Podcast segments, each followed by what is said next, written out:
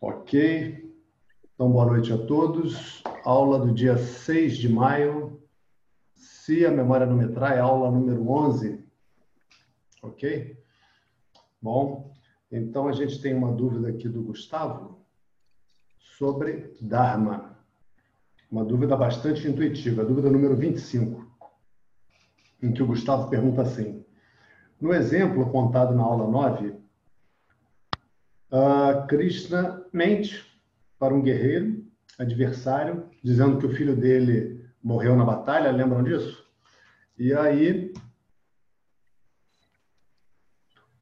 aqui antes da aula, o professor toma um banho com mantras, isso aí faz parte. É, e aí, esse, esse guerreiro tinha dito que se mataria se o filho morresse, e de fato assim faz. Né? Só que, quando o pessoal fala, ele não acredita, né? E aí ele diz que só vai aceitar se Krishna ou Arjuna falarem. E aí Arjuna fica, não, mas peraí, é mentira. Como é que a gente vai dizer isso, né? Estão lembrados desse caso?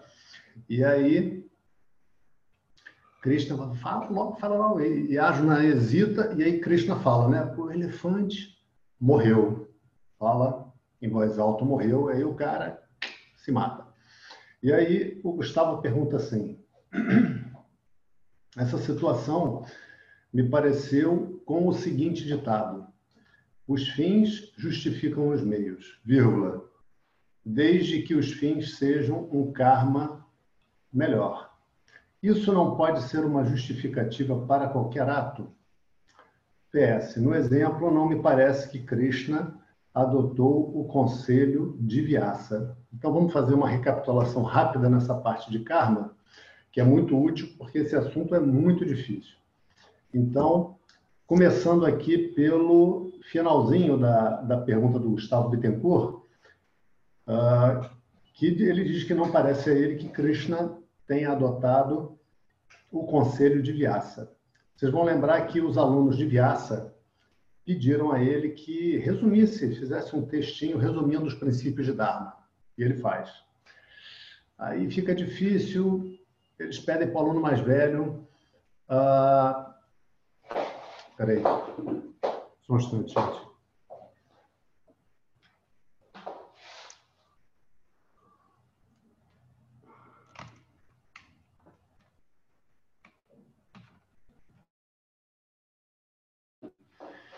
Aí eles pedem para o aluno mais velho a pedir para ele, pede para ele fazer, um, mais resumindo ainda, um versinho. Aí Vyasa faz um shloka, um verso. E aí ainda fica difícil. Aí eles pedem por meio verso. E aí Vyasa faz aquela frase que ficou famosa para nós, porque foi a maneira como Jesus colocou, exatamente como Vyasa colocou, que fazei aos outros como você gostaria que te fosse feito. Ou seja, eu estou numa determinada situação, eu tenho que tomar a decisão sobre o que eu vou fazer. Tem várias pessoas participando daquela situação, várias pessoas vão ser afetadas pela ação que eu adotar, pelo curso de, de ação que eu decidi, e o que, que eu faço agora? Né? Então você procura se colocar no lugar da outra pessoa e imaginar o que, que você ia querer que fosse feito. Né? Então, se, vamos dizer, é, situação difícil, vamos imaginar que eu sou o presidente da República, né? ou que você é o presidente da República. E aí, você está lá, exercendo o cargo, presidindo a República, e existe uma ânsia da população por ah, um país honesto, um país onde a gente não veja um monte de roubalheira e a justiça dizendo por um motivinho, por outro motivinho, que está tudo bem, que não deu para punir, que prescreveu, né? que houve decadência, e que teve uma falhazinha no processo, anula tudo, tem que repetir os atos, então já houve a decadência. E aí a gente vai vendo essas situações. E há uma ânsia na população por justiça, né? com justiça.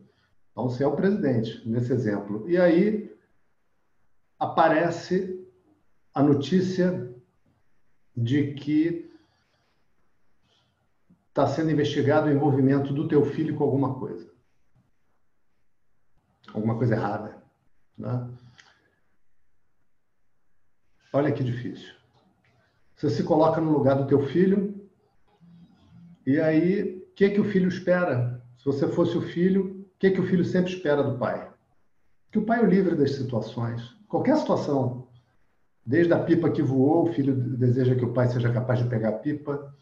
A, a bola que ele chutou dentro do rio, quando eles foram fazer piquenique, o filhinho vai lá e pede para o pai, o pai pega a bola. Se vier um cachorro, quem vai pegar um pau e, e enxotar o cachorro vai ser o pai. Né? E o filho, então, ele se coloca no lugar do filho e pensa assim: não, meu filho ia querer que eu o safasse. Agora, essa história não tem só esse lado. E os outros 200 milhões de habitantes? Os outros 200 milhões de cidadãos, dos quais cento e tantos milhões são pagadores de impostos, saibam ou não. E a pessoa acha que não paga imposto, mas vai lá e compra um saco de arroz. Então, paga imposto. Né? Paga luz, paga telefone, compra camisa, paga imposto. Então, esses milhões de pagadores de impostos, se eu me coloco do lado deles, se eu me coloco no lugar deles, como é que eu gostaria que o presidente agisse? Eu gostaria que o presidente protegesse seu filho, ou eu gostaria que o presidente entregasse seu filho à justiça, deixasse a justiça correr e fizesse a mesma coisa com todos os outros. Afinal de contas, o desejo da população é que todo mundo cumpra a lei. Está né? Tá escrito isso na Constituição, que todos são iguais. É uma das piadas da Constituição. Né? Enfim, ok. Então, nesse caso, tem mais de um lado para eu me colocar para que então eu possa colocar na balança e ver qual é o Dharma, qual é a ação que eu devo escolher. Né? E aí, dentro das regrinhas colocadas antes, que não estão naquele resuminho, porque aquele resuminho, como a palavra já está dizendo, é um resuminho, é pequeno, tá a seguinte regra: a ação que eu vou adotar é aquela que vai beneficiar o maior número de pessoas. Então, se eu tenho duas ações que me parecem igualmente boas, por exemplo, e uma, eu, meu pai e minha mãe nos beneficiamos, e na outra, uh, os 500 mil habitantes da cidade, então eu tenho que adotar a ação que beneficia os 500 mil habitantes da cidade. Esse aqui é o dado. Né? E muitas vezes isso é difícil da pessoa cumprir, da pessoa exercer. Por isso que uh, a gente viu também que não basta eu proteger o ensinamento a respeito do Dharma. Eu tenho que proteger o Dharma, ou seja, aquela pessoa que vive o Dharma, aquela pessoa de quem eu posso me aproximar e ver o Dharma sendo vivido. Essa pessoa é o verdadeiro tesouro, e não o livro onde ah, os conceitos, as compreensões, a maneira de compreender o Dharma está ah, escrito. Tá? Ok. Uh, e aí, esse resuminho do Dharma, fazer ao outro que eu gostaria que fosse feito a mim, ele não abrange a totalidade do Dharma. Acabei de dar esse exemplo agora que não está nessa regrinha. Essa regrinha vai resolver 90% dos casos, não vai resolver 100%. No caso ali, em questão, semelhante a, a esse exemplo que eu dei, de um presidente da República em tese, com essa situação de filho envolvido em irregularidade, naquela situação ali existia Krishna, que falou uma mentira, falou mentira. Ainda falou uma mentira mentirosamente. Ainda deu um drible na mentira para não dar um aspecto de mentira. Né? Ele vai e fala: o elefante morreu. Né? Ainda faz de uma maneira que se alguém for falar, fala: não, eu falei que o elefante morreu. Quem manda o cara não ouvir direito? Pô, no meio da maior batalha, nego tacando lança, flecha no cara, né? Agora, do lado do cara, se coloca no lugar do cara. O cara foi enganado. O guerreiro que se, se suicidou foi enganado por ter ouvido aquela frase que não era verdadeira, ele se matou. Né? Na mente dele, ele não ia conseguir ser feliz sem o filho. Ele não ia ser feliz mais ainda, tendo levado o filho para a batalha. Não era só pela ausência do filho, mas por ter dado causa a que o filho fosse à batalha. Mas aí é outra história. Que essa essa preparação da batalha do, de Kurukshetra, ela é na verdade uma rede de mentiras, uma rede de interesses, de compromissos, ilustrando as pessoas que não seguem o Dharma, as pessoas que não falam a verdade. Falar a verdade é o Dharma né? a verdade com sinceridade, com sinceridade útil e amorosa. E Krishna faz aqui justamente o contrário disso. Ele conta uma mentira. Mas por quê? Porque se eles perdem a batalha, o que está sendo perdido é o Dharma como um todo naquela sociedade. Você vai ter ali milhões de pessoas que vão continuar submissas aquela tirania que estava instalada. Aquele rei louco que só imaginava e só decidia procurando o próprio prazer. Parece até alguns países que a gente conhece, em que as decisões são tomadas só para os caras se beneficiarem, não é, não é para o benefício do país. É por isso que disputam para estar lá como deputado, como senador, que é cargo no governo, não quer cargo no governo para trabalhar, é cargo no governo para se beneficiar. Né? Mas, enfim, Uh, essa era a situação daquele reino. E era isso que precisava ser destruído. E isso era o benefício de milhões de pessoas. E para beneficiar milhões de pessoas, aquele um ouviu uma mentira, ouviu uma mentira e se matou.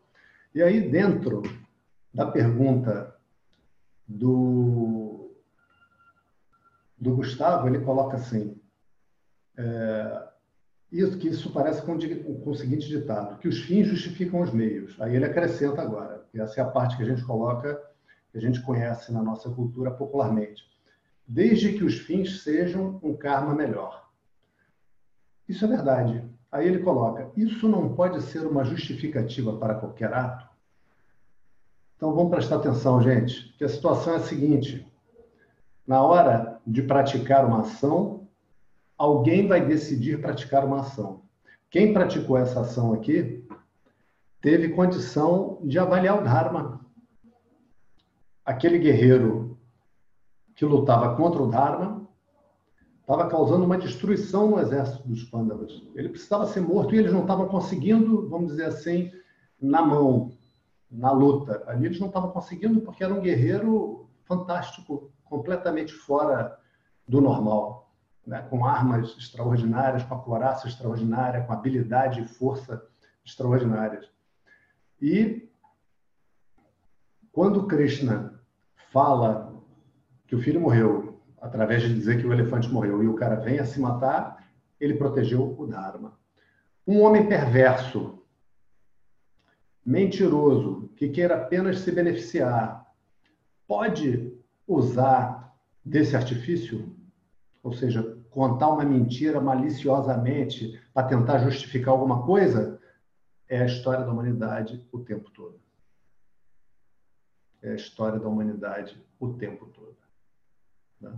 É isso, é isso. É o que a gente vê no nosso jornal o tempo todo. Né?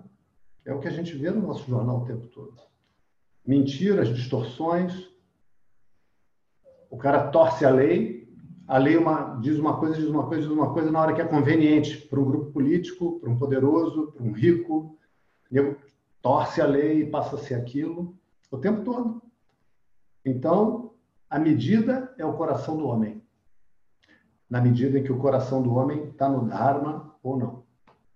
Coração aqui envolve também o entendimento.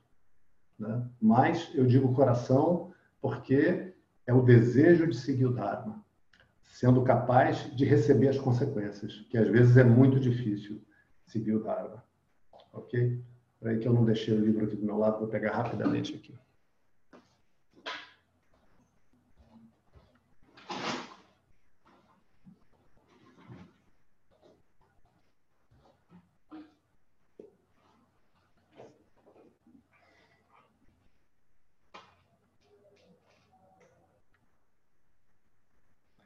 Então, sim, um karma inferior pode ser sacrificado por um karma superior, por um dharma superior. Essa é a frase correta, né? Um dharma inferior pode ser sacrificado e deve ser sacrificado por um dharma. Não pode, não, deve ser sacrificado por um dharma superior. Isso é verdade. E é verdade também que os mentirosos mentirão a respeito disso. Mentiroso mente. Né? Né? Isso pode ser uma justificativa para qualquer ato? Na boca de um mentiroso? Pode. E é assim, o mundo é assim. Ok? Então, só mais uma dúvida de poucos segundos. Que a Cláudia pergunta se já houve ou se há mestras. Não sei se vocês viram lá no grupo, essa era curtinha, e eu respondi lá mesmo: sim, já houve e existem. Inclusive, temos aqui no, no Brasil a renomada professora Glória Arieira, que dá aula aqui no Rio de Janeiro, em Copacabana. Então, temos ainda mais perguntas.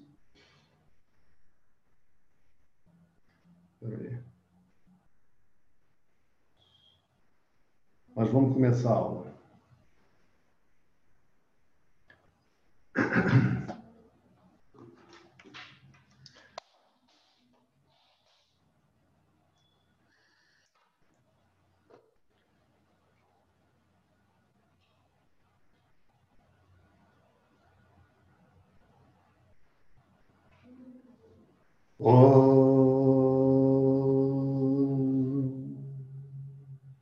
सदाशिवसमारम्भं शङ्कराचार्यमध्यमाम् अस्मदाचार्यपर्यन्तां वंदे गुरुपरम्परा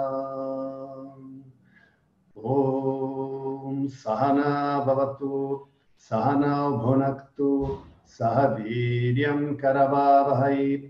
तेजस्विनावदीतमस्तु मा विद्विषावहै ॐ शान्ति शान्ति, शान्तिः। ॐ गणानां त्वा गणपतिगुं हवामहे कविं कवीनामुपमश्रवस्तमम् ज्येष्ठराजं ब्रह्मणां ब्रह्मणस्पत आन शृण्वन्नोतिभिः सीदसादनम्। ॐ महागणपतये नमः। ॐ सरस्वती नमस्तुभ्यां भारते कामरूपिणि विद्यारम्भं करिष्यामि, सिद्धिर्भवतु मे सदा। ॐ शान्ति शान्ति, शान्तिः।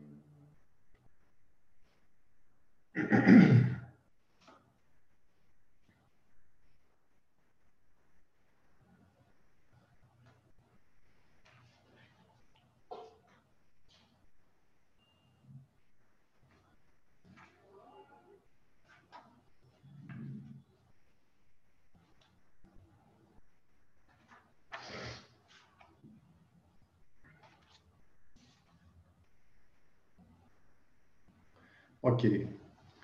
Então, é, nós estamos, uh, antes, uma, uma, um esclarecimento preliminar. As dúvidas estão uh, se acumulando e tudo bem, não tem problema não. Vamos botar as dúvidas. E quando for o caso, a gente faz uma aula de dúvidas. Outras dúvidas eu estou deixando mais para frente, porque o assunto vai passar por ali. Então, a gente já vai ter aula e aí vai ser um momento oportuno para colocar essas dúvidas que estão muito boas as dúvidas.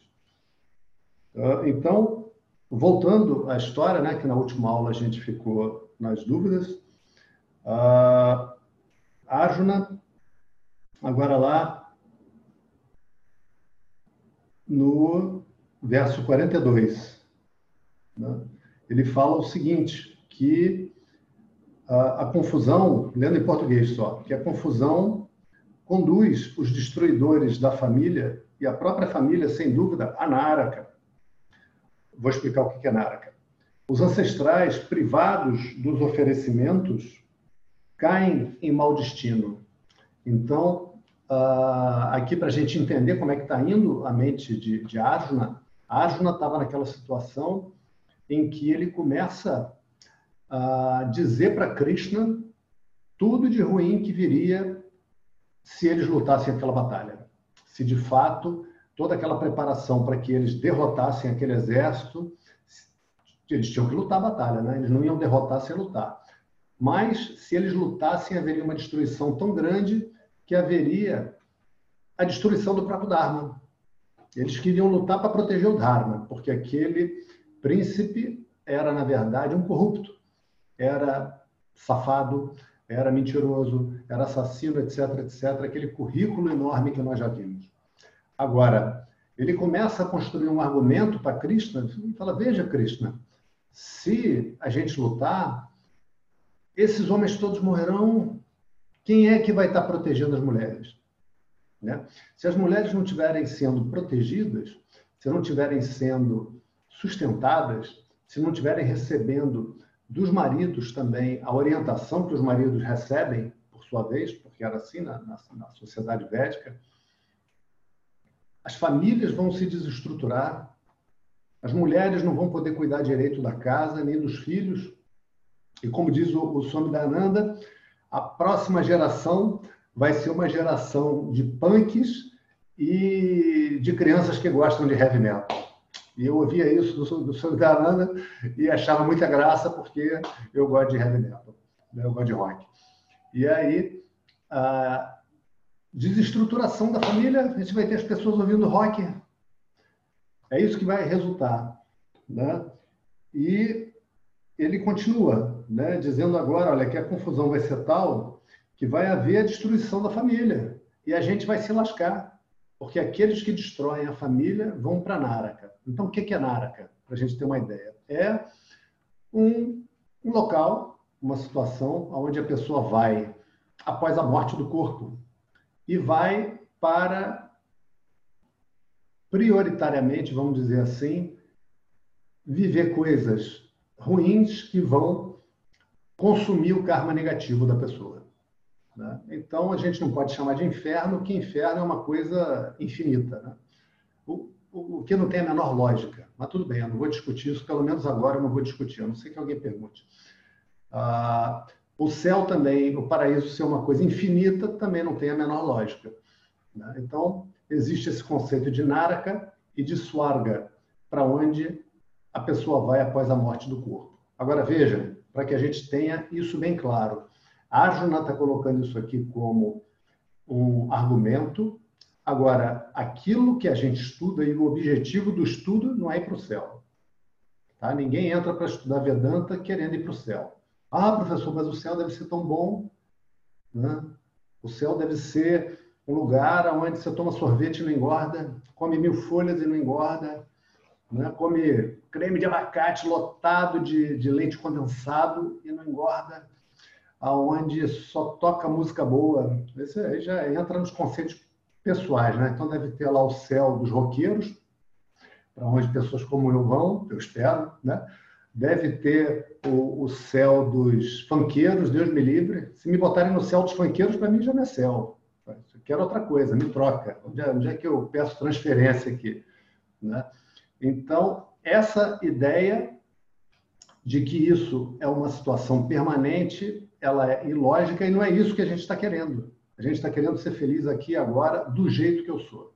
Careca, já não sendo mais rapaz, ah, separado, isso, aquilo, seja lá o que for, eu quero ser feliz aqui agora do jeito que eu sou. Ou seja, sem controlar as circunstâncias, sem uh, me casar de novo, sem ter um novo emprego, sem que surja um tratamento bem baratinho, mas que a pessoa fica muito cabeluda e bonita, uh, e um tratamento de rejuvenescimento, sem nada disso.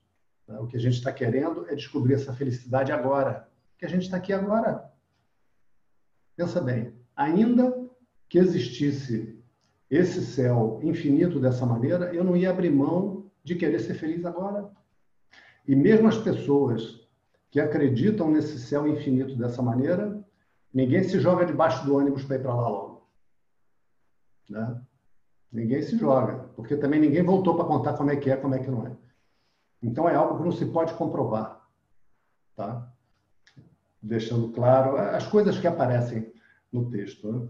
E eles fazem uma série de de orações e as orações são acompanhadas de rituais onde há oferecimentos e esses oferecimentos em geral eles são distribuídos para as pessoas então se oferece comida se oferece roupa e aí no final essas coisas são distribuídas para as pessoas que participam tá? para pessoas pobres então ele diz olha se eh, as famílias se desintegrarem as pessoas não vão poder fazer os rituais para os ancestrais que já morreram. Né? Então vai ficar ruim até para os ancestrais que vão deixar de receber essas orações.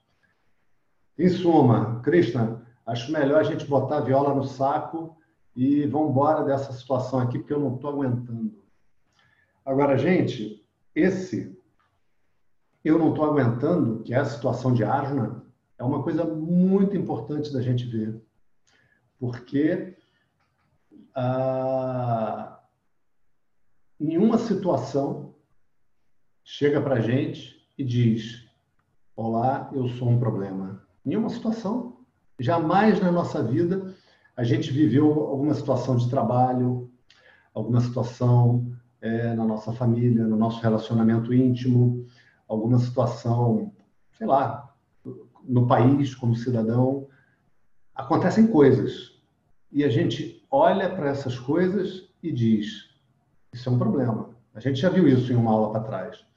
A gente diz, isso é um problema, que é o que a Arjuna está tá fazendo agora. A Arjuna está batendo nessa tecla. Isso é um problema. Krishna, isso é um problema. E está agora não só batendo na tecla, como está querendo a aprovação de Krishna. Quer que Krishna chegue, bate no ombro dele, bata no ombro dele e fale, Arjuna, muito bem. É mesmo, hein? Essa situação é um problema. Como é que a gente não pensou nisso, né, cara? Então, vamos embora. Vai lá e eu vou na frente, eu vou dizer que você teve um grande discernimento, você tem um grande coração, né? Só que esse grande coração está sendo o grande engano de Arjuna. Arjuna está se apresentando aqui como uma pessoa compassiva, uma pessoa boazinha, cheio de carinho pelos bandidos. Tem carinho por bandido, Arjuna, a essa altura da vida, grande guerreiro, famoso, príncipe, kshatriya, ou seja, aquele que tem a obrigação de zelar pela justiça, está com compaixão pelos tiranos. Né? E tem uma coisa aqui que é muito interessante da gente ver, porque até aqui a gente já viu. Quando Arjuna chega e fala, essa situação é um problema, a gente já viu, é porque ele tem a expectativa de que algo diferente estivesse acontecendo. Essa é a parte intelectual. Mas veja bem, pessoal, presta atenção nisso. Quando eu olho para uma situação e digo, isso é um problema, o que, que acontece que me faz dizer que aquilo é um problema? Vou escolher um voluntário aqui. Deixa eu ver uma pessoa que a câmera esteja bastante boa. O pessoal desliga a câmera. Câmera não, câmera. Vamos lá.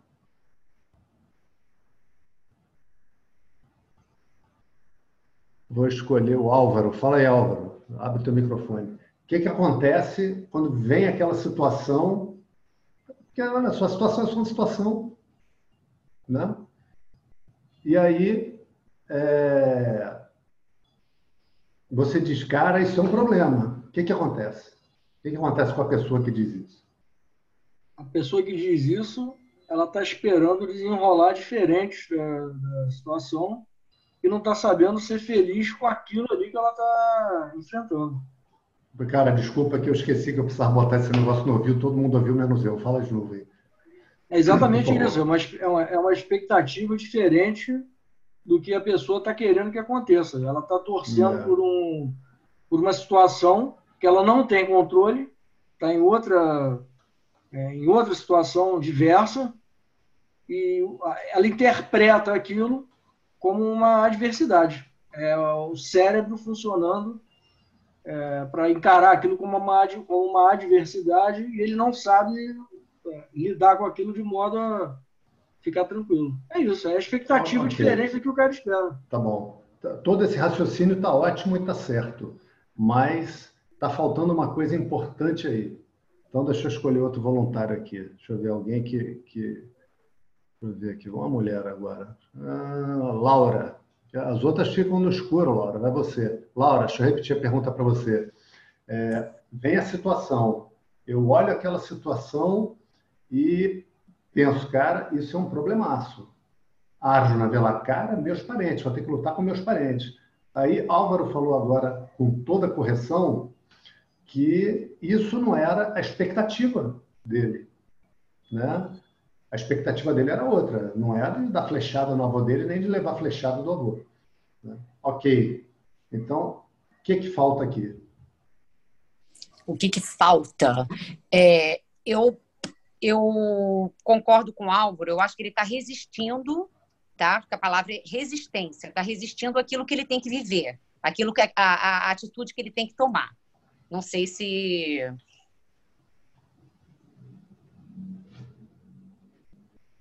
Congelou? Me ouviu? Olha, eu ouvi até o não sei, depois congelou.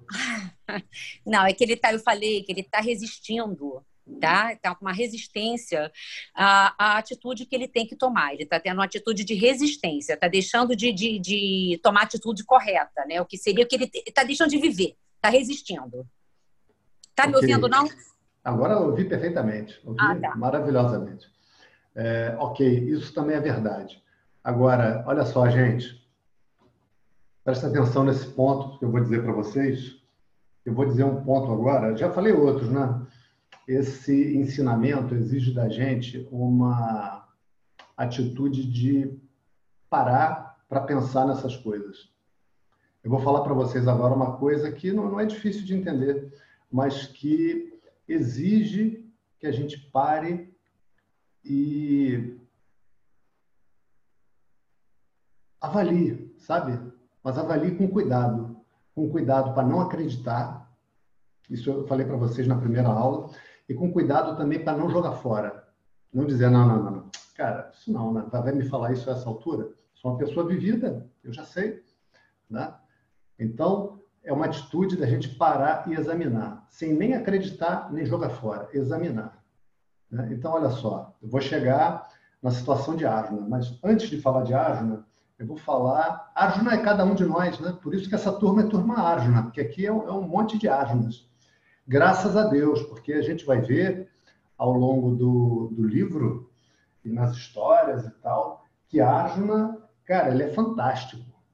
Ele é uma pessoa de uma força, de uma capacidade de trabalho, de esforço e de trabalho em si, de querer enxergar essa, essa dor que ele agora está colocando. Né? É, o Frederico manda mensagem aqui: problema seria o óculos por onde ele enxerga a realidade? Ok, mas isso, isso é verdade. Mas é, eu estou querendo chamar atenção para um outro ponto. Para um, um outro ponto. Uh, então, nós somos aqui Arjuna, né? somos todos Arjuna. Então, imagine o seguinte: uma situação. Tem o, o um rapazinho, vamos, vamos, vamos pegar um nome legal para esse rapazinho, Gabriel, um nome que eu adoro, Gabriel.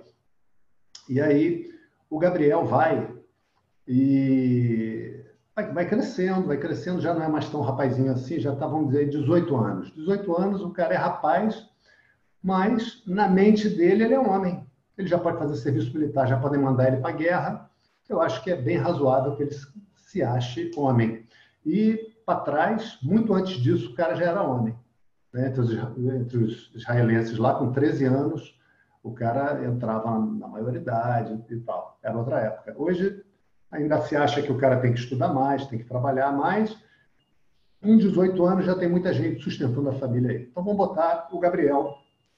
Com 18 anos, ele conhece a Lucinha, ah, Lucinha é um nome legal, né? Que Lúcia dá uma ideia assim de luz, aquela, aquela menina luminosa, que tem um sorriso lindo, que tem franqueza, mas uma franqueza delicada, que tem mãozinhas bonitinhas, sabe aquela mãozinha bonitinha? Boquinha bonitinha, olhar. Ela, quando ri, é linda. Ou seja, olha a descrição. O que, que o Gabriel tá, tá se amarrando na Lucinha, está ficando apaixonado, está ficando cada vez mais atraído por ela. E aí, é, ele procura a companhia dela, ele procura a ouvi-la, ele gosta. Quando ela fala, ele gosta da maneira como ela pensa, ele gosta do conteúdo dela como pessoa, sabe? Ela fala coisas legais, honestas, ela vê as situações como uma pessoa bondosa e como uma pessoa verdadeira também, ela se coloca, fala. Então, em português aqui do Rio de Janeiro, o Gabriel vai ficando amarradão, amarradão na Lucinha. Né? Até que um dia o Gabriel vai e vai no trabalho da Lucinha.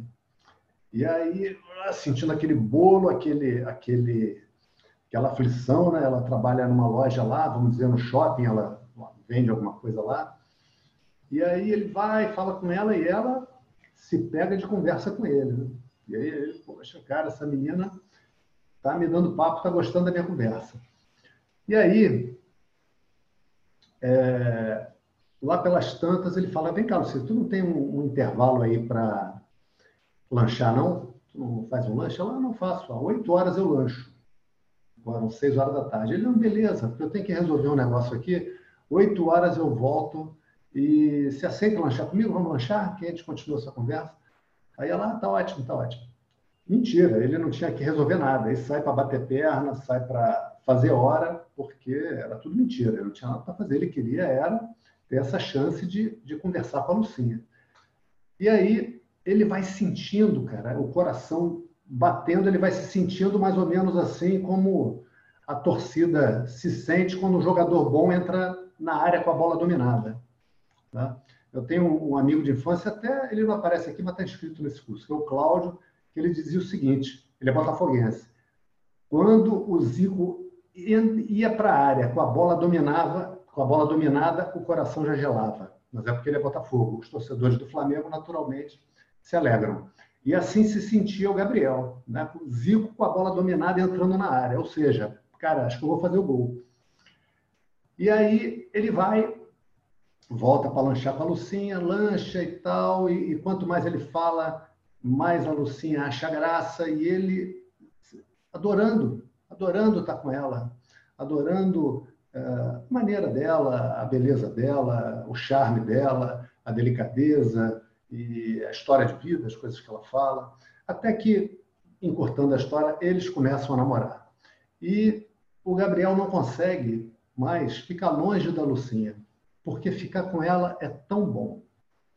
Né? E aí procura aquele convívio, chama para ir no cinema, chama para ir lanchar, aí vê, olha, amanhã na hora do teu lanche eu vou aí, aí vai lá e fica com ela na hora que ela lancha, e assim eles vão. Ok, essa é a situação. Pergunta agora, hein? Vou fazer outra pergunta. Deixa eu, deixa eu escolher um voluntário aqui.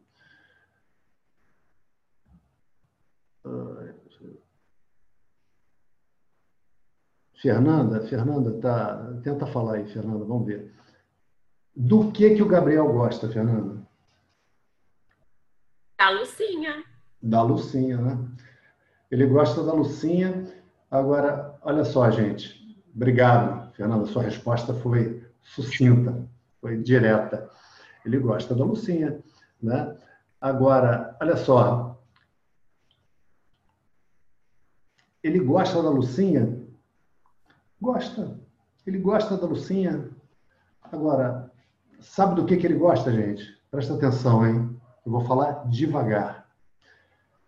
Ele gosta de como ele se sente quando ele está com a Lucinha. Não é verdade isso?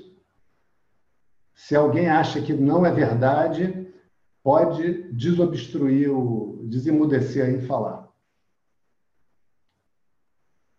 Por favor, fique à vontade.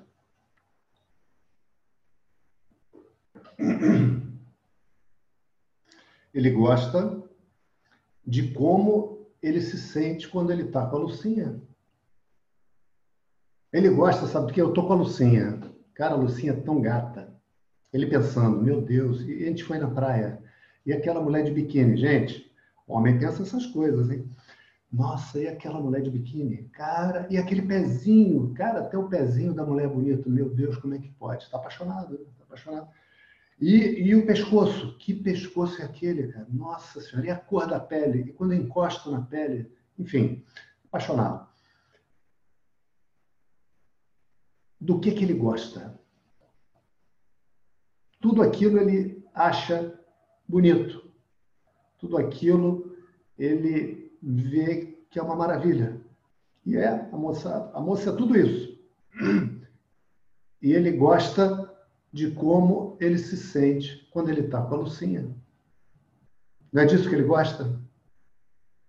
não ouvi ninguém protestar, né? Ninguém desimudeceu para falar. Examina. Opa, alguém está falando aí. É, Fernanda. Fala aí. Se apresenta, se apresenta. É, Fernanda. Oi, Fernanda, diga. Te é, o que estaria errado da parte dele achar que se ele tivesse sem a Lucinha, ele não estaria bem, ele não gostaria de como ele fica sem a Lucinha. Fala de novo, fala de novo, por favor. De novo? É, o, que, o que não seria é, errado pensar que ele também teria que gostar da sensação de como ele se sente sem a Lucinha. Ok. Tudo bem, a gente vê isso. Agora, ok, obrigado, Fernanda. Mas vamos botar o foco numa outra coisa agora, que é bem perto dessa. Ele gosta de como ele se sente quando ele está com a Lucinha. Ok, ele gostar de outras maneiras como ele se sente, tudo bem. Mas o fato é o seguinte: quando ele está lá com a Lucinha, como se diz, está de quatro. Né? Ou, como se diz também, está com os quatro pneus arreados. Está ali, né, meu irmão? Entregue. Está apaixonado, entregue. Né? Aí pergunta, meu irmão, como é que você está? Um amigo pergunta, como é que você está? O cara fala, encontrou um amigo, Cláudio. Cláudio, tô ótimo, cara. É mesmo? Pô, mas tô vendo. O que, que houve? Cara, acho que eu conheci a mulher da minha vida, 18 anos. Conheci a mulher da minha vida, tô apaixonado, a mulher é gente finíssima, amigona, camarada, maior gata, não reclama de nada, tudo que eu gosto ela gosta. É a outra metade da laranja maior caô esse negócio de metade da laranja, tá, pessoal? Seria muito sem graça se fosse assim. Não tem outra metade da laranja, tem que ter um trabalhinho. Se você acha que está com outra metade da laranja, espere mais um pouco de tempo. Mas tudo bem, esse é outro assunto. O, o Gabriel, então, quando ele tá com a Lucinha, cara, é aquela maravilha, o peito, oh, ele não quer que nunca aquilo acabe. Do que que o Gabriel gosta? O Gabriel gosta. Essa é a parte que é para vocês examinarem. Tá? O Gabriel gosta de como ele se sente quando ele está com a Lucinha. O Gabriel gosta do Gabriel com a Lucinha. Lembrando aquela frase do Swami Dayananda. Uh, eu gosto do pleased self ou seja, do eu, eu. Quando esse eu agradado surge, ou seja, quando estão acontecendo as coisas do jeito que eu quero, e aí eu tenho essa felicidade, eu tenho esse entusiasmo, eu tenho essa mente leve, eu tenho essa capacidade de viver com, com simples sinceridade, porque está acontecendo tudo que eu quero. Esse eu, eu gosto. Esse eu é uma delícia. Agora, aquele eu, quando é, a pessoa não gosta de mim, quando alguém chega no trabalho e fala, eu não gosto de você, meu santo não cruza com o seu. Ou quando o chefe fala, olha, isso aqui podia ter ficado melhor, não era isso que eu esperava. Né? E aí você sente aquela inadequação, você sente aquele mal-estar. Você quer ser gostado, né? Você quer ser gostado você sente aquela frustração, porque você queria que o chefe olhasse e falasse: Cara, esse trabalho ficou excelente. Nossa, que texto bem escrito. Esse relatório, quando bater lá em cima, vai ser uma bomba. Parabéns, muito bom. Aproveita e faz mais esses dois aqui, ó. São dois pepinos. Dois pepinos vai te dar um bom trabalhão, mas como vem dentro de um, de um contexto em que você resolveu um problemão, você até gosta. Opa, tô mandando bem. Né? Ok. Que, que você não gosta na situação? Você não gosta na situação de você. Você não gosta nessa situação que o chefe chega e fala: olha, esse trabalho não ficou bom, não era isso. Tem essa situação aqui em cima, você não abordou. Como é que a gente vai mandar isso aqui agora para o juiz? Tem, tem, que responder isso aqui. O problema era esse aqui, isso aqui. O teu relatório não, não atacou o X da questão. E é hoje, hein? Tem que fazer hoje e tem que ficar bom. Tem que ficar bom, você não está bom. Né? Deve ser porra, chato o chefe ter que chegar e falar, né? O que, que ó, presta atenção, gente. O que que tem nessa situação que a situação em si é ruim? É um problema. É a minha resposta emocional à situação. É a minha resposta emocional à situação. Que é ah, o verdadeiro óculos, usando a, a metáfora que o, acho que foi o Frederico colocou, é o verdadeiro óculos através do qual eu olho as situações. Repara que ah, a carga emocional das situações define aquelas situações que foram importantes na sua vida. Repara, por exemplo, é, como você se sentiu quando você prestou vestibular? Aí a, pessoa fala assim: ah, me senti muito bem quando eu passei, mas eu fiz no ano anterior e não passei, foi horrível. Ela lembra das duas situações. Né? Me diga é, como você se sentiu na penúltima vez que você foi ao mercado fazer compra. Não lembro nem qual mercado eu fui. Eu, às vezes, vou num, que é na, na caminho da casa da minha mãe, às vezes eu vou no outro, se eu vou para minha casa por um caminho, ou então vou em outro, se eu vou por outro caminho, lá é mais barato. Não lembro nem qual mercado foi. Né? Ah, não, eu lembro. Eu me senti, é, quando eu fui no mercado, me senti muito raivoso. É muito raivoso por quê? Porque uma mulher veio e falou um monte de grosseria para mim. Uma, uma cliente lá falou que eu tinha pego a caixa de bombom que estava no carrinho dela. Ah, fiquei muito danado com aquilo. Ah, então, peraí, houve, houve uma situação em que houve uma carga emocional. Se não há uma carga emocional, a situação é irrelevante. Não é uma situação marcante. Não tem situação marcante sem carga emocional. Porque o que é marcante nas situações é a carga emocional. Na é verdade, essa situação que a Ajuna está vivendo é marcante porque tem uma carga emocional muito forte, muito profunda, muito doída. A situação que o Gabriel está vivendo com a Lucinha é uma situação muito marcante. Por quê? Porque tem uma carga emocional muito forte, boa, perfumada, suave, bonita, gostosa de viver. Né? Agora, examina uma coisa. Examina aí Álvaro, examina Laura, Rafael, Leon, Soraya, Ana, Fernanda, Fernando, Alfredo. A Lucinha entrou, aí é a parte que o pessoal já falou. Olha como é que o, que o conhecimento vem sendo construído, olha como é legal. A Lucinha entrou no Gabriel para o Gabriel sentir aquelas coisas todas? Não, graças a Deus, não. A Lucinha continua do lado de fora, por isso que eles podem continuar a namorar. Aquele campo de batalha entrou em Arjuna e foi lá e mexeu as engrenagens lá dentro para que ele, então, tivesse aquela carga emocional? Também não. Então, na verdade, essa situação da, da batalha tem um significado que é atribuído pelo próprio Arjuna, que foi o que o Álvaro falou. E a essa atribuição de significado se segue a carga emocional que a mente invoca, porque todas as emoções já estão em nós. Tá? Aquela situação externa não está entrando em nós e criando uma emoção. Eu estou examinando aquela situação e estou criando a minha própria emoção. Eu sou responsável pela emoção que eu tenho, pela minha maneira de pensar. Né?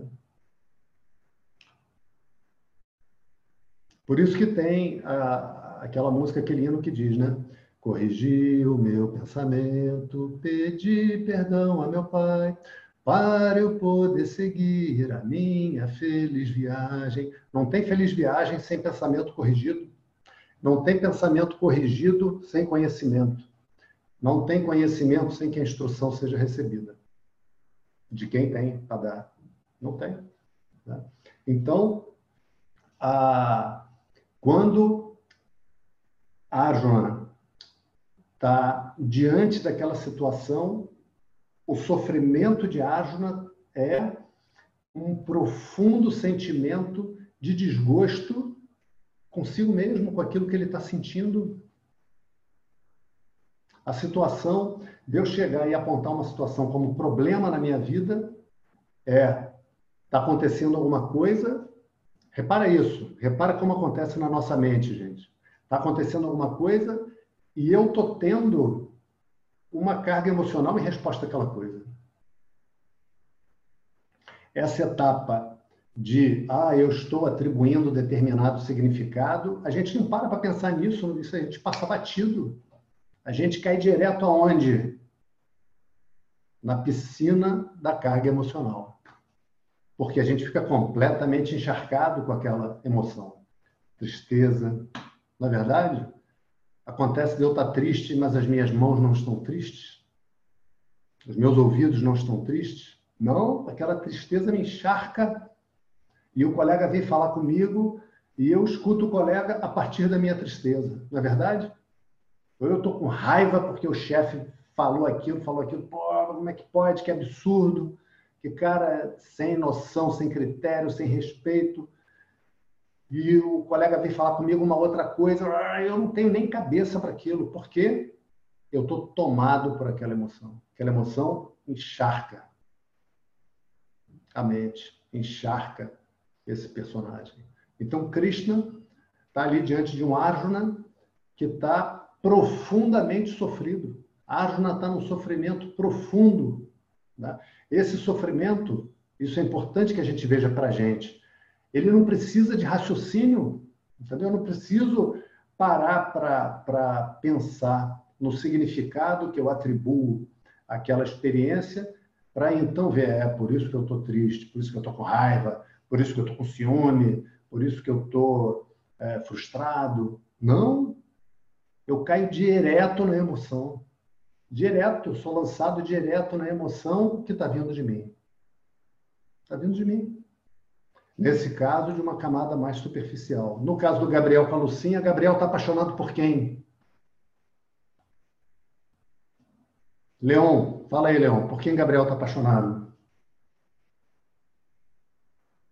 Quem ou por, ou por uma sensação, né?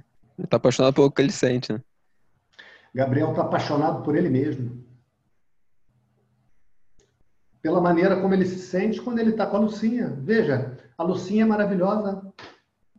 A Lucinha, tudo bem, não estou dizendo que ela não é maravilhosa, ela é maravilhosa. Agora, lembra, lembra, mecanismo da felicidade, fazendo uma recordação aqui. É... Você pega o, o mesmo Gabriel, vamos pegar esse mesmo Gabriel, surfista, e bota ele em Saquarema, com onda de um metro perfeita, aquela onda tranquila, esfarelando, que não dá susto no cara. A água numa temperatura boa, o sol gostoso, mas sem, sem arrancar o couro. Né? Tudo perfeito. Uau! Você chega lá, só de chegar na praia, o surfista, quando chega na praia e se depara com isso, meu irmão, você fica até trêmulo. Até para você fazer as coisas, bota a roupa, pega a prancha, passa para a fina, tranca o carro, come uma banana rápido, para não ficar lá morrendo de fome, come outra por via da ajuda, come duas bananas, aí bebe uma água, tranca o carro, bota no, no copinho a chave, bota na roupa e sai correndo para a água. Aí se alonga mais ou menos, assim, só para não dizer que não se alongou e já se joga. Aí você pega outra pessoa, pega um cara ali que não sabe nadar e bota o cara ali. Irmão, cara, pelo amor de Deus, não faz isso comigo. Me quer matar? Né? Não faz isso comigo. Então, aquilo que para um é a descrição da alegria, para o outro é aterrorizante. Né? O que, que acontece com esse que está uh, ah, se aterrorizando? Aquilo que a Laura falou. Muito bem. Olha, eu adorei a resposta de vocês, hein? E, e deixa eu dar um esclarecimento que eu não dei até agora e é importante. Quando o professor para para fazer pergunta para os alunos, não é para os alunos acertarem. Se os alunos acertarem, o professor vai botar uma outra pergunta depois para os alunos errarem. Por quê? Faz parte do método, que é para a pessoa ver que ela está raciocinando dentro de um círculo, mas que tem algo além desse círculo para ela ver. Então, essas perguntas não são fáceis, não são triviais. Então, quando for fazer pergunta assim, vocês se preparem, que não são, não são fáceis, mas são boas. Ah, então, essa pessoa, como disse a Laura, esse que está apavorado, esse pavor é o quê? É uma forma de resistência na mente. Meu Deus, eu não quero isso. Pelo amor de Deus, vai me jogar nesse mar terrível. O cara se imagina se afogando, a onda ainda vem, taca a prancha na cabeça dele, arranca os dentes. E ainda vem um tubarão e, e parte ele no meio ainda. É o que o cara imagina que vai acontecer nos próximos minutos. Aí já o outro, que é o nosso herói da história de hoje, que é o Gabriel, se imagina entrando no mar e ah, pegando aquela onda, que delícia, vai lá em cima, bate, volta, e, e, e aquele silêncio na mente, que é o que acontece com o surfista. Né? E aí, quando ele vai lá e surfa, o que, que acontece? É o que ele está querendo, aí a mente dele relaxa. A mente só relaxa. A mente só relaxa em obter aquilo que ela está desejando. E aí vem à tona, na própria mente, a felicidade. Então eu tenho a experiência de felicidade. Ou seja, quando o cara está lá surfando e fala, eu adoro surfar, o que, que ele adora? Tem um monte de coisa bonita que ele vê no surf, né? O mar é bonito, a onda é bonita, o barulho do mar é bonito pra caramba, as ondas são bonitas, você está lá com o corpo no sol, aí você cai na água. É bonito, é gostoso. Agora, se você estiver vivendo tudo isso, o mar é bonito, a onda é bonita, as gaivotas, às vezes tem golfinho, cara. Às vezes tem pinguim, já vi pinguim e golfinho. Já vi orca. E já vi tubarão também. Sem tubarão, tira o tubarão. Só as coisas bonitas, e aí é, o cara é obrigado a surfar no dia em que ele foi, por exemplo, demitido do trabalho. Imagina essa situação: o cara foi demitido do trabalho e ele é obrigado a surfar. E Saquarema está perfeito. E nego mete ele no carro e leva para Saquarema, sendo que no dia anterior ele foi demitido, ele está agoniado, que a mulher dele está grávida e ele precisa arranjar um trabalho, cara. E ele é surfista, ele surfa bem, e é levado, vamos dizer, por, por, pela força do exemplo aqui, né? pelas autoridades, e é obrigado a ir passar 40 e surfar. Aí pergunto a vocês, ele vai estar curtindo? Ele vai estar curtindo? Ele precisa arranjar um emprego? O que ele quer agora, não que ele não goste de surfar, ele não parou de gostar de surfar, mas o que ele quer agora é arranjar um emprego. Ele está com a mulher grávida, cara. Olha que situação. Então, aquela surfada é prazerosa? Eu falo, cara, aquele dia que a polícia me obrigou a surfar. Né? É prazerosa aquela surfada com todas essas coisas? Com tudo de bom que o surf tem, com esse dia perfeito, o mar perfeito, o tamanho da onda perfeita, as gaivotas lindas, o sol delicioso, a areia branquinha, a água transparente, pinguim pulando do lado. E ele apavorado que tem que conseguir um emprego. Ele está curtindo essa surfada? Não está porque a mente não está relaxando. Ele está ali resistindo àquela experiência. O que, que ele queria fazer? Cara, eu tinha que estar tá lá enviando meu currículo, ou indo no shopping, ver se alguma loja me contrata, ou falando com aquele meu conhecido, vou falar com ele. Pois é, ele só está ali porque ele está obrigado. Né? Então, fora da mente relaxada, essa alegria não vem à tona. Não vem à tona. Né? E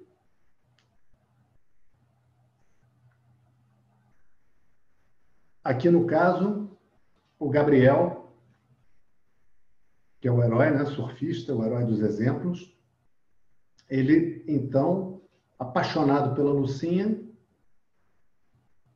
está muito feliz. Por quê? Porque a Lucinha é tudo que ele queria. Ele já tinha tido umas namoradas antes, que sempre deu algum fim, em algum momento, né? E agora, com a Lucinha, ele está naquele entusiasmo. O coração está cantando hosanas, cantando aleluia. Né? Ele está apaixonado pelo quê? Está apaixonado pelo amor. A gente ama o amor. A gente ama o amor, pessoal. Repara o seguinte, que a pessoa quando está amando, está feliz. Olha que coisa legal. Olha que coisa legal. A pessoa quando está amando, ela está feliz. Ninguém está amando sem estar tá feliz. Não é interessante isso? Não é bonito? Que o, amor, esse amor romântico de relação, é, povoa tanto os nossos desejos, povoa tanto a, esse script de vida que a gente tem. Né? A gente se vê com uma pessoa bacana do nosso lado, com uma pessoa bonita, boa, etc, etc, etc. Né? Porque quem ama está feliz. Olha como é legal. Não é legal? E olha que outra coisa interessante também, pegando esse exemplo do cara que a polícia obrigou a surfar. Eu não consigo estar feliz se eu não estou em paz. Não é verdade? Alguém já viveu aqui, acho que essa altura não tem nenhuma criancinha mais aqui, todo mundo já viveu alguma situação que tirou a paz. Algum problema de saúde, alguma saúde, problema de saúde de um ente querido,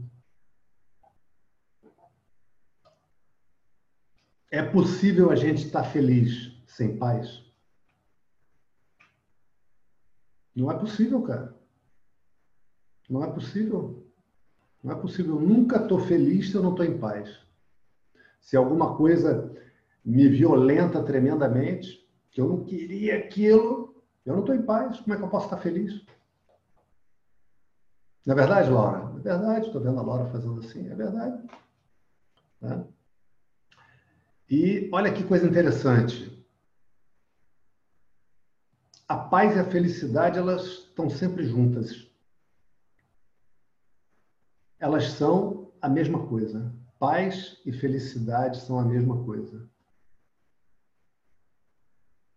São a mesma coisa. Simplesmente, a gente tem duas experiências distintas para a mesma coisa e a gente designa por duas palavras distintas. Mas nunca eu tenho paz sem felicidade. Nunca eu tenho felicidade sem paz.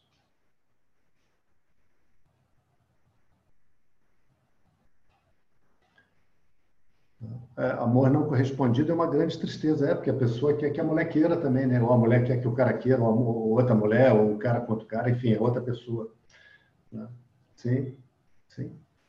Mas quando eu me refiro aqui a amor, é aquele amor correspondido. Tá? A pessoa que está amando, que está na, naquela situação, as mentes estão relaxadas dos dois. Os dois estão lá, como se diz, igual dois pombinhos, estão ali aconchegados um no outro. Estão ali mutuamente se ajudando, se agradando, se acariciando. Né?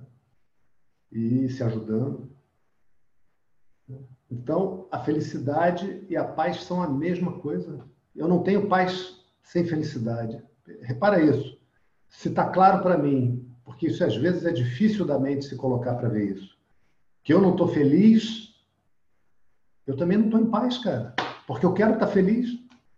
Repara, quem é que está. Ah, não, estou muito infeliz, estou deprimido, ah, mas estou numa paz, está tudo bem. Isso não existe, cara. Isso não existe. Isso não existe. Se você não está em paz, você não está tendo experiência de felicidade. Junto, se você não está tendo a experiência de felicidade, você também não está em paz, que essas coisas andam juntas. E olha que coisa interessante. A pessoa está com raiva, né? Ah, estou com a maior raiva. Qual é o oposto da raiva? Quando passa raiva. Qual é o oposto da raiva?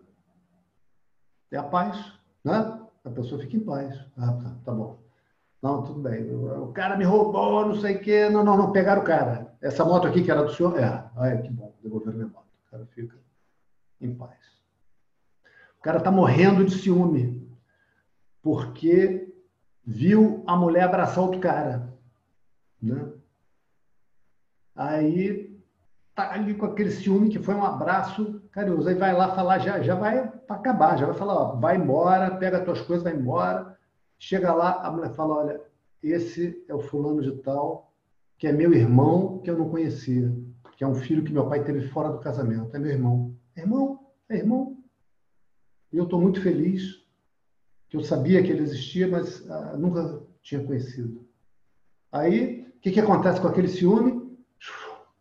O cara até disfarça, né? ah, que bom, prazer. Que bom, que bom que você veio. Aí, aí ele começa a cair ficha. Não, mas que bom, você está conhecendo seu irmão, então isso é bom. Qual é o contrário do ciúme? A paz. Fique em paz. Né? Em paz. Tô triste pra caramba porque um amigo meu vai embora, vai morar em outro país. Aí depois eu falei, puxa, tô triste porque eu amo ele. Essa tristeza, na verdade, é amor.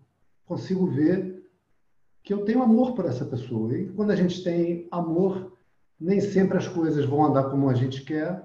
Tem hora que elas vão andar diferente. Ele está indo morar nos Estados Unidos e vai ser bom para ele, que ele vai estudar, vai trabalhar, vai estar indo para um lugar bom lá, bonito. Tá bom, vai com Deus então. Ou, ou, vou lá te visitar, hein? Vai lá, vai lá mesmo, vai. Vou, vou mesmo, não precisa me chamar duas vezes, vou lá. Passou aquela tristeza, fica o quê? A paz. Né? Repara que todas essas emoções que a gente chama de negativas e que é ruim a gente chamar dessa maneira. Né? Se é ruim, é, eu vou pegar uma, uma, pergunta da Bianca sobre isso depois, mas não agora. Ah, todas essas emoções que a gente chama de negativas, elas na verdade são impulsos que a vida nos dá em direção a alguma coisa que a gente tem que descobrir o que é. Todas essas emoções, tristeza, raiva, ciúme, frustração, ansiedade. Ansiedade, então, né? A pessoa está ansiosa, porque, cara, acho que minha mulher está com problema de saúde. Mas o que, que é? Olha, o médico eh, foi fazer aquela, aquele exame lá e apareceu uma mancha. Então agora tem que fazer mais dois exames para tirar dúvida. E a pessoa tá, você vai falar com a pessoa, a pessoa nem pergunta como você está, só fala daquilo. Aí você vê que a pessoa não tem espaço para pensar em outra coisa no momento.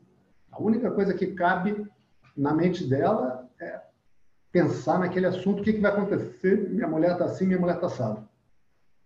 E aí faz o primeiro exame, faz o segundo exame.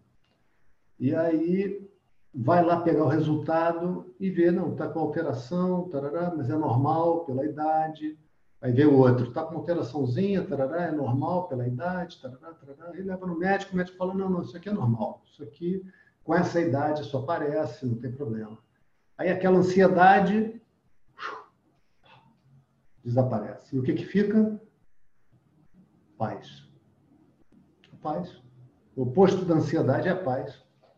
O oposto da raiva é a paz. O oposto da tristeza é a paz. Quem está triste não está em paz, porque a pessoa não quer estar tá triste. Quem está com raiva não está em paz, porque a pessoa não quer estar tá com raiva. Quem está com ciúme não está em paz, porque a pessoa não quer estar tá com aquele ciúme. Então, todas essas condições mentais, todas elas, dessas emoções indesejadas, elas se resolvem na paz. O oposto delas é a paz. Não é interessante? A paz é o oposto de todas essas emoções. E essa paz sou eu. Essa paz é você, essa felicidade é você. E sempre que aparece uma situação que me sacode para fora dessa paz, por causa do processo mental que eu mantenho diante dessa situação, o processo mental ele vai poder ser descrito de muitas maneiras, mas basicamente ele é sempre um só. Isso não devia estar acontecendo desse jeito. Essa situação não devia estar acontecendo assim. Não devia ter aqui uma batalha onde tem meu avô no outro exército. Não devia eu estar no trabalho aonde a outra pessoa que está na chefia é, é, é um grosseiro, um cavalo, ou é primo do dono. Tá aí só porque é primo do dono, não tem a menor competência. Isso não devia estar acontecendo. Sempre o meu sofrimento vai ser em relação a algo que não devia estar acontecendo. Sempre. Sempre. Sempre. E a carga emocional que advém dessa resistência me faz chamar a situação de um problema. Porque, pelo menos por enquanto, o Gabriel não vai chamar a Lucinha de um problema. Se um dia a Lucinha conhecer um outro rapaz, que ela tem todo direito, talvez ele chame. Se um dia a Lucinha falar, falei, olha, vou terminar com você, Gabriel, porque eu quero estudar em outro país. Eu passei aqui numa, numa prova e eu vou estudar na Inglaterra. Aí talvez aquilo vire um problema para o Gabriel, apesar da Lucinha continuar sendo a mesma Lucinha. Ela só está indo estudar em outro país e não quer manter um vínculo aqui. Ela tem direito. Né? Então, o tempo todo, a gente não gosta da gente, de como a gente se sente, ou a gente gosta da gente, de como a gente se sente. Né? Então, todos os problemas são eu, na verdade. E a solução sou eu também. Só pode ser eu a solução. Não pode ter outra solução. Então, Arjuna está diante de um problemão, que é a maneira dele pensar naquela situação que ele enxerga e diz isso não devia estar acontecendo.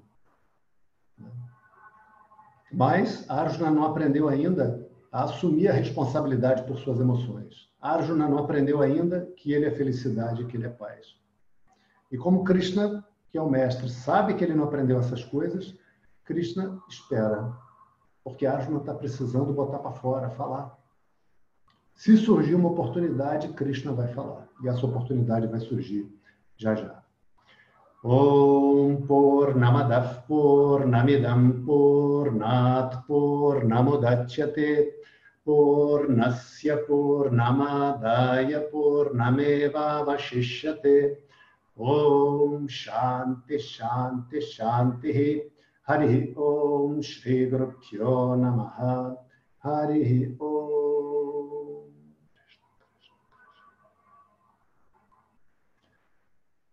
Ok, pessoal. Se alguém quiser perguntar, quiser falar algo, é só se desemudecer.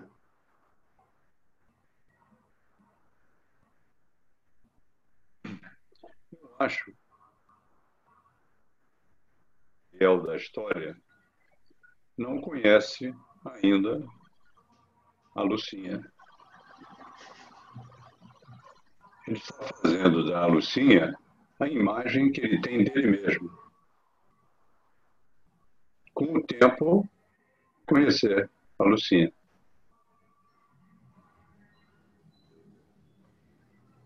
Por enquanto, ele tem a, a imagem que ele faz da Lucinha. Ok. Agora, essa imagem que ele faz da Lucinha é suficiente para ele relaxar, experimentar uma grande felicidade e um grande amor que é a natureza do ser. O eu é amor, felicidade e paz. Amor, felicidade e paz são a mesma coisa. Amor, felicidade e paz são a mesma coisa. Quem está amando está em paz e está feliz. Quem está feliz seja se ama, enquanto dure. O amor é eterno. A condição mental nem sempre é. Né? E isso precisa ser entendido. E aí a gente tem que ter cuidado para colocar essas frases que são ditas em outros contextos, do cara que está romântico na, na, mesa de bar e fala uma coisa que seja eterna enquanto dure, ok? Ou seja, que a gente possa aproveitar o nosso amor aqui de homem e mulher, ou seja lá o que for, enquanto durar. Ok, não estou falando disso. Estou falando de amor, felicidade e paz. Não estou falando de amor por uma outra pessoa, de uma relação, entendeu? Estou falando que toda essa maravilha que a gente sente, principalmente no curso do início de um relacionamento amoroso, somos nós. Somos nós, profundamente. Que todas as emoções que você tem, essas outras emoções, também são você, num nível mais superficial. Também são você como indivíduo. É, essa distinção a gente vai ver mais adiante. Paz e felicidade. Ficamos, por enquanto, a gente pode ficar com essas, que essas são bem claras. O amor é mais difícil de entender. Paz e felicidade. Nós somos paz e felicidade. Lucas raised hand. Ah, apareceu a mãozinha ali. Fala aí, Lucas. Eduardo. Tá me ouvindo? Tô, pode falar. Uma dificuldade só é uma dificuldade quando eu enxergo de forma equivocada como um impedimento para minha felicidade.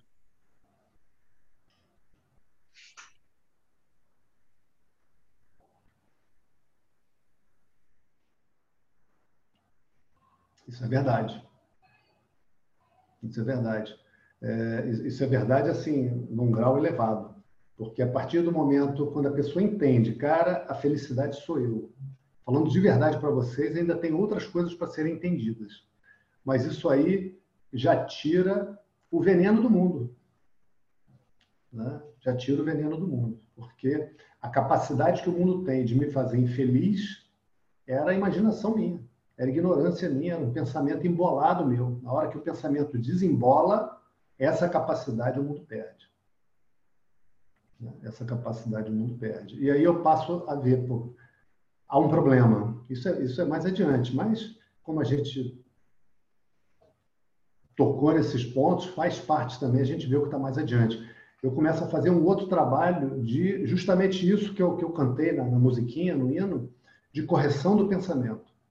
A correção do pensamento é eu começar a entender as projeções que eu tenho na minha mente sobre o mundo. Por exemplo, por que, que eu tenho que estar numa relação para estar feliz?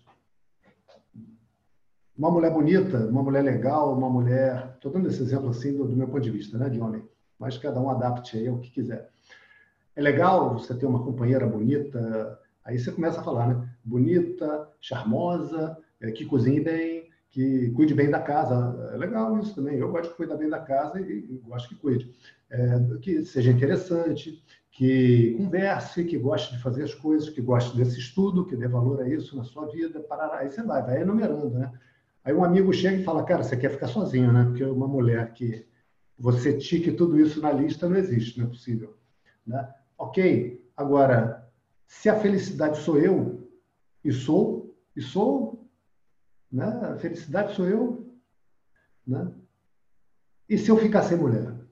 E se acontecer alguma coisa, se eu pegar um avião igual aquele filme, e o avião cair, e eu ficar numa ilhazinha lá, que sou a única pessoa da ilha? Meu Deus, como é que eu vou casar agora? Não tem mais ninguém aqui, só tem eu. Né? Agora você é infeliz. Eu vou ficar sozinho aqui nessa ilha? Então você começa a ver a projeção que você faz no mundo de coisas que deveriam te causar felicidade. A gente tem essa projeção. Você começa a passar no processo de estudar a você, a você como indivíduo, que isso faz parte desse desse estudo também, você se compreender como indivíduo. E isso ninguém pode fazer por você. Você entende uma série de coisas no ensino e eu trabalho na sua individualidade, cada um faz o seu. Não tem como. Eu não sou igual a Laura, não sou igual ao Marco Helênio, o Rogério, o Alfredo. Entendeu, Lucas?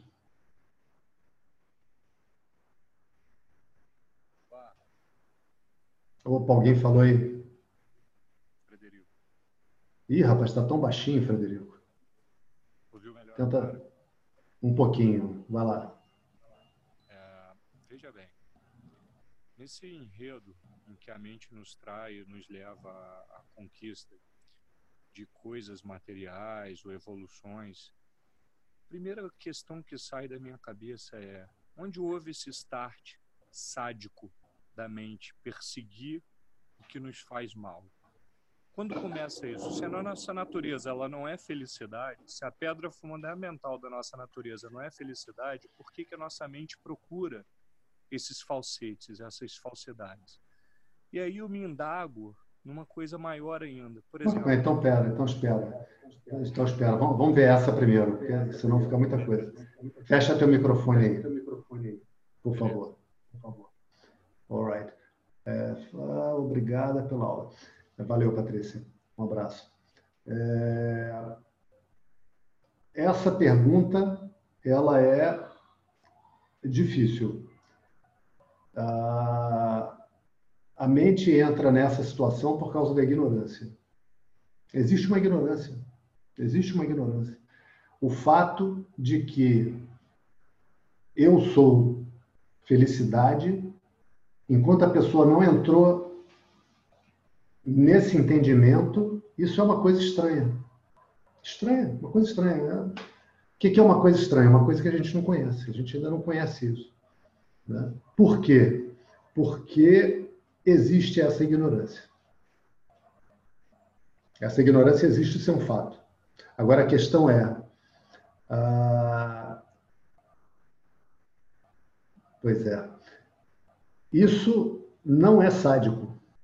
Isso. Porque olha só que coisa interessante. Olha a descoberta que a gente tem para fazer. A descoberta que a gente tem para fazer é que eu não vou alcançar a felicidade através dos jogos que esse personagem possa fazer no mundo. De se apaixonar, de aprender a surfar. Cara, aprender a surfar é um negócio difícil. Cara. Aprender a escalar, aprender a, sei lá, falar outra língua, estudar. Ah, rapaz, olha as pranchas do Frederico ali, pode crer. É, então, qualquer coisa que, que eu possa chamar como uma atividade, um jogo que esse personagem faz. Pode ser coisas trabalhosas, podem ser coisas fáceis, pode ser com dinheiro, pode ser com mulher, pode ser com isso, com aquilo.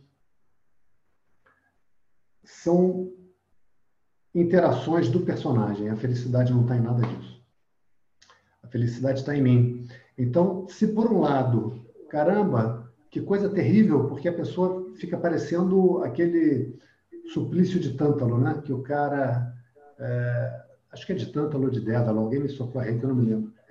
Que durante o dia, espera aí que abriu o microfone, deixa eu fechar de novo. Fechar de novo. Tântalo. É Sísifo. Sísifo. É. Sísifo, que rola pedra. Ok. Ah, não, não é o que rola pedra, não. É o que durante o dia o abutre vinha e comia o fígado dele.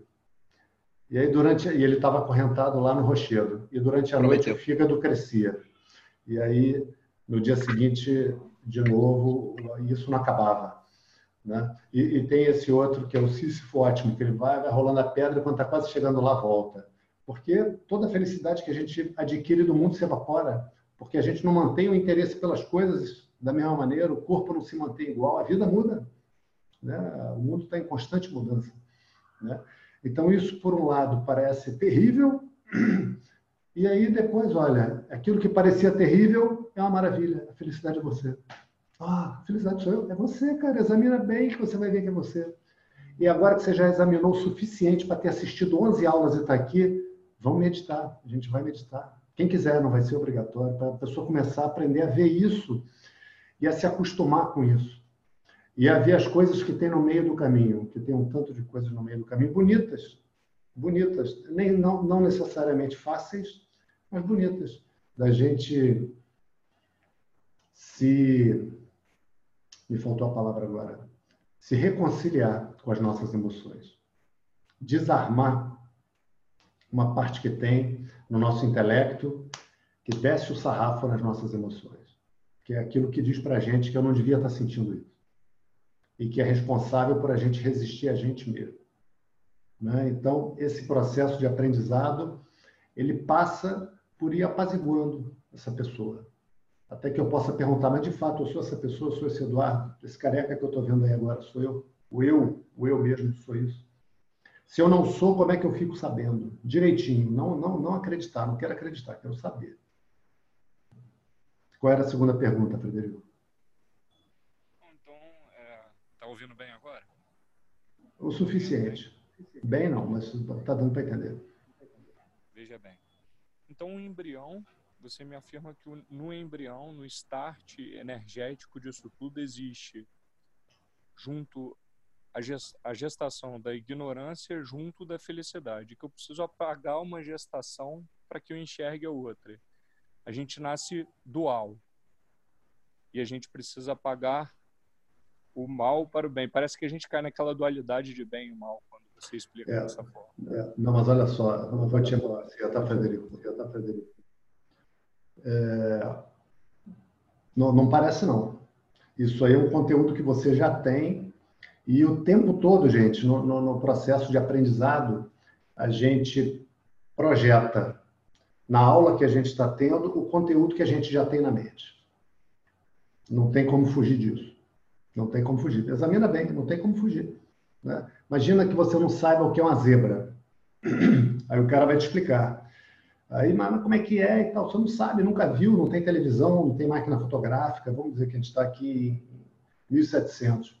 Não, não, é o seguinte, ó. É um animal de quatro patas. É, zebra é muito fácil, né? Vamos pegar um outro. É, aquele outro, gnu, gnu, gnu é mais zebra é, é, um burro de lista, né? Então vamos pegar o mais difícil. Gnu. Olha, é um animal de quatro patas, tem mama, tem leite, a fêmea tem leite, ele tem chifre. Aí o cara vai dizer, é uma vaca. Não, não, não, não. para, escuta mais, escuta mais. Porque quando ele fala que é uma vaca, ele está pegando o conteúdo que ele tem na mente, que se adequa àquilo que está sendo dito e está dizendo que é aquilo. A mente faz isso, é um movimento natural da mente. E nesse processo de estudo de Vedanta, a mente vai fazer isso o tempo todo. E ela vai ser colocada, às vezes, em, em sinucas, aonde aqueles conceitos que a mente está construindo não respondem mais àquilo que está sendo visto. Aí é um ponto em que aquilo vai ser quebrado. Aquela ignorância da mente, aquele ponto, vai ser quebrado. A pessoa vai vendo que aquele conceito que ela está construindo não se encaixa naquilo. Então, ela vai precisar crescer na forma de pensar. Faz parte, é o método, não tem outra maneira. Né? Então, o cara continua a explicar o, o, o Gnu. Então, ó, ele tem um, um, pelão aqui no peito. Ah, então não é vaca. Vaca não tem isso. Não é vaca, cara. Já falei que não é vaca. Ele tem um chifre, mas o chifre dele, agora não me lembro como é que é o chifre do gnu. Ah, não importa. Ah, tá. É um chifre meio assim, igual de, de gravura de diabo, né? Aquele chifre assim, é mesmo, é, pô, que coisa pavorosa. Não, não, mas a cara dele é meio parecida com a cara de boi. Ah, é, então ele é tipo um boi, não, mas ele é magrinho. Tem as pernas fininhas. Caramba, que bicho esquisito. Isso não é uma vaca. Não é uma vaca, cara. Já te falei que não é uma vaca. Aí você vai explicando pro cara, né? Então, esse conteúdo na mente, não tem como a gente receber o ensino e não projetar o nosso conteúdo. Não tem como. Que a gente tenta entender com o quê? Com o conteúdo que a gente tem. Não tem outra maneira. E esse é o desafio de dar aula. É você conseguir abrir um espacinho na mente da pessoa para que a pessoa possa receber um conteúdo distinto. Esse é o desafio. Né? Então, a, a gente tem ignorância, e nós somos felicidade. Né? A felicidade ela é inerente ao ser. A felicidade ela não é uma emoção no meio das outras. Então aqui não tem bem nem mal. A gente vai ver já mais adiante, Frederico. É, eu te sugiro o seguinte, que essas dúvidas, essas considerações, que você escreva e que coloque lá no grupo de dúvidas. A gente vai entrar no capítulo 2 e uma série dessas dúvidas a gente vai poder olhar a partir de, um, de uma perspectiva muito mais rica. Ok, pessoal? Bom, então um abraço a todos, uma boa noite. Obrigado, perfeito. Valeu, um abraço, Federico, um abraço a todos. Na... Boa noite, Eduardo. Boa noite. Boa noite. Valeu. Obrigada, um obrigada, Eduardo. Valeu, um abraço. Fique em casa. Valeu, Leão. Fique em casa. Até sexta, pessoal. Um abraço. Valeu, Rafael. Grato, Lucas.